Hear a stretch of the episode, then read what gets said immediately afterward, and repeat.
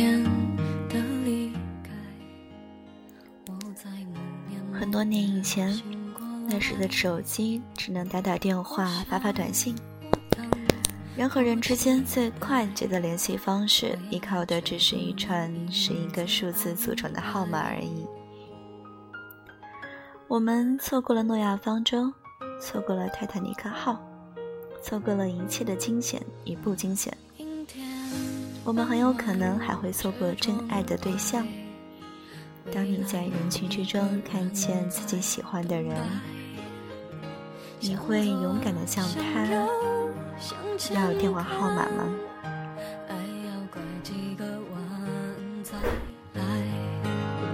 我遇见谁会有怎样的对白？这是一家私人医院，病房里的这位女士已经住院三天了。三天前，她晕倒在一家酒店的婚礼现场，被在场的工作人员送来急救。医生的诊断是长期睡眠不足，工作过度劳累，造成突发性休克，至少半个月内需要停止工作，在家调养身心。她懒得回家，直接入住花费不菲的单人病房，由专职护士贴身照顾。三天里，护士小张很快发现刘小丽是个沉默寡言的女人。小张几次试图搭讪，都只换来冷冰冰的几个字的回答。多数时间，他都捧着一本书，托尔斯泰的《安娜·卡列尼娜》，而目光却游离在书本以外。神情落寞，一坐便是整个下午，让人琢磨不透，他究竟在想什么。而更让小张不解的是，三天里不曾有一个人前来探望刘小丽，而他压在枕头底下的手机，也从未响过。在小张看来，刘小丽虽然脾气古怪。但实打实是个绝色美人。用那时的流行话来讲，刘小丽的姿色，当属人见人爱、花见花开的一类了。按理说，追她的人早应该排着队，拿着爱的号码牌了，怎会落在美人门前可罗雀呢？直到这天下午。终于有个三十岁左右、中等身材的男人，捧着一束玫瑰花和几袋水果走进了刘小丽的病房。看样子，应该是刘小丽的追求者。但刘小丽见到他，却如同见到陌生人，眉间充满了疑惑，似乎也在为竟然会有人来探望他而感到吃惊。只见那男人抽出一只苹果，仔细削了皮，递给刘小丽。接着，坐到一旁的凳子上，解开西服上的纽扣，神色怡然，慢悠悠地说：“想必你已经忘了我是谁了。不过没关系，我讲给你听。”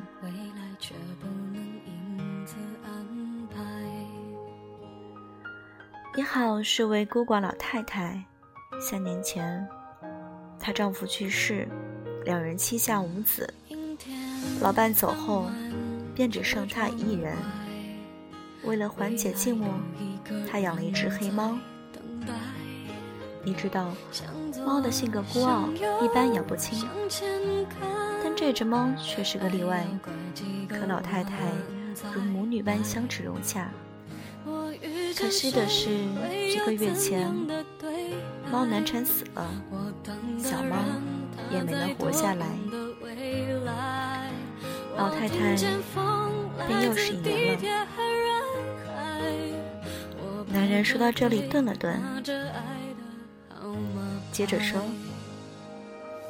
二号是个四十多岁的离婚男人，女儿判给母亲。”一年不到，两人去了国外，此后就再也没有母女俩的消息。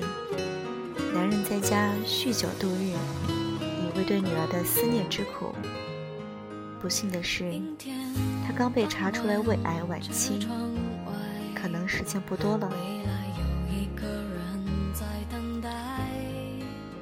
三好是位高三学生，父亲从小对他的期望很高，希望他能考上 S 大，学法律专业，将来接管家族的律师事务所。但他的梦想却是和女朋友一同上美术学院，成为一名画家。他想要在考试前跟父母摊牌，但最近父亲身体不好，怕他动了肝火。现实和梦想，家人和亲人，他左右为难，恐怖堪言。四号就幸运多了，他刚刚大学毕业，找了一份满意的工作，准备和谈了四年的男友结婚，婚礼定在一个月后举行。哦，对了，好像婚礼策划找的就是你们公司，等你出院了，说不定就会接到他的 case 了。你，你是谁？听到这里，刘小丽终于沉不住气了。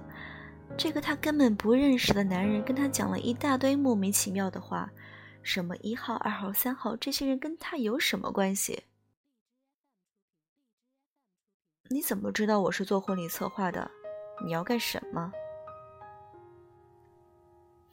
男人笑了笑，说：“你还记得三天前你在酒店被一个陌生男人搭讪，要你的电话号码的事儿吗？”听他这么一说，刘小丽倒是想起来有这么一回事儿。三天前，刘小丽作为策划人，在酒店做婚礼的现场布置，每一个细节都要亲力亲为，忙得双脚乱窜。好不容易有个休息的空当，坐下来喝口水，就有一个陌生男人嬉皮笑脸的凑到他的眼前说：“你好，请问我可以要一下你的电话号码吗？”生意场上混久了，刘小丽有足够强的嗅觉，当即递上一张名片，以为这是一位潜在的客户，没想到对方竟然推了回来，说：“我不要你的工作电话，我要私人的，可以约你出去吃饭、看电影的那一种。”第一次有人提这种要求，刘小丽饶有兴趣地打量着对方。但还没等他缓过神来，耳麦里就传起来了紧急诏令，要他迅速回到岗位。仓促间，他掏出一支马克笔，径直往对方手臂上写。只是写到最后一个数字时，忽然灵光乍现，画了一个 X。写完，还一脸恶作剧后的快感说：“最后一个数字留给你慢慢猜吧，就当是家庭作业啦。”说完，转身便将一切抛之脑后，风风火火奔赴战场。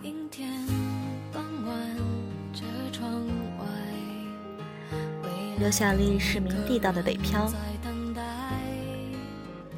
自五年前来到北京，干过包括洗盘子、按摩师、推销员在内的各种职业，目前是一名婚礼策划人，专门给客户设计婚礼。这一行不好干，竞争激烈，人脉很关键。他一个女人人生地不熟，虽说长得漂亮，但一身傲骨，性格耿直，没少失误。这两年勉强站住了脚，也不敢有丝毫松懈。加之江湖险恶，上当受骗的事儿他遇得太多。对人心失了望，身边近一个朋友都没有，替别人策划了上百场婚礼，可是眼看着奔三了，却还是单身。那天喝完水返回酒店，刘小丽只是觉得如腾云驾雾，头重脚轻，还以为是低血糖，没有在意。然而，再往前跨几步就昏倒了。现场的工作人员替他呼了急救，送他上车，便散了。他独自听了医生的诊断，深知回到家中也没有人照顾，亲人远在天边，他不愿令他们担心，便在医院住了下来。安娜·卡列尼娜曾是他最爱的一本小说，如今重读。却如何也读不进去了。他已经很久没有空闲去读一本书了。我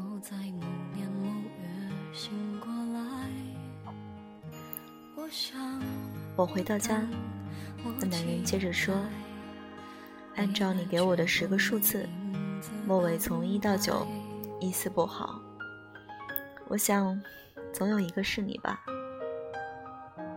你还想知道我接通了哪些人吗？五号是个退了休的高级工程师，六号是个中西全能的大厨，七号是个怀了孕的女人，八号是个小朋友接的，九号是个专门接离婚案子的律师。说完，男人拿出手机，按下十一个数字。现在只剩一个数字没有试了，零。刘小丽放在枕头底下的手机响了，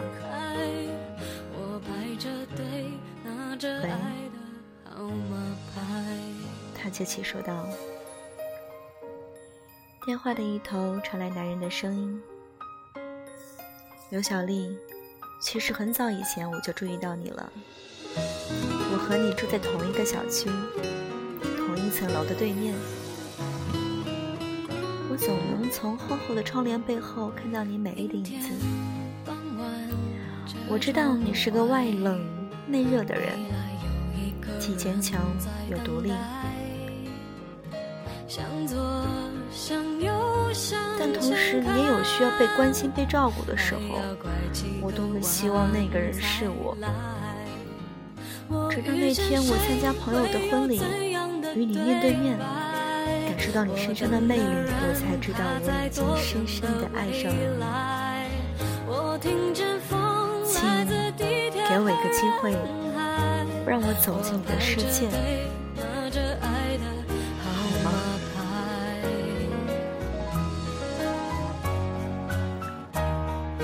电话的另一头。眼泪从刘小丽光洁的脸蛋上温柔地划过，他